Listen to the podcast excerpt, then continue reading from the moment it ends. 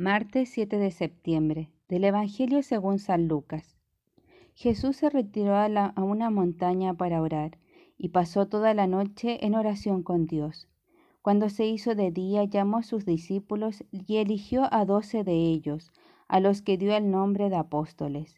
Simón, a quien puso el sobrenombre de Pedro, Andrés, su hermano, Santiago, Juan, Felipe, Bartolomé, Mateo, Tomás, Santiago, hijo de Alfeo, Simón, llamado el celote, Judas, hijo de Santiago, y Judas Iscariote, que fue el traidor. Al bajar con ellos se detuvo en una llanura. Estaban allí muchos de sus discípulos y una gran muchedumbre que había llegado de toda la Judea, de Jerusalén y de la región costera de Tiro y Sidón, para escucharlo y hacerse sanar de sus enfermedades. Los que estaban atormentados por espíritus impuros quedaban sanos. Y toda la gente quería tocarlo, porque salía de él una fuerza que sanaba a todos. Palabra del Señor. Buenos días. En el Evangelio de hoy vemos una jornada de Jesús.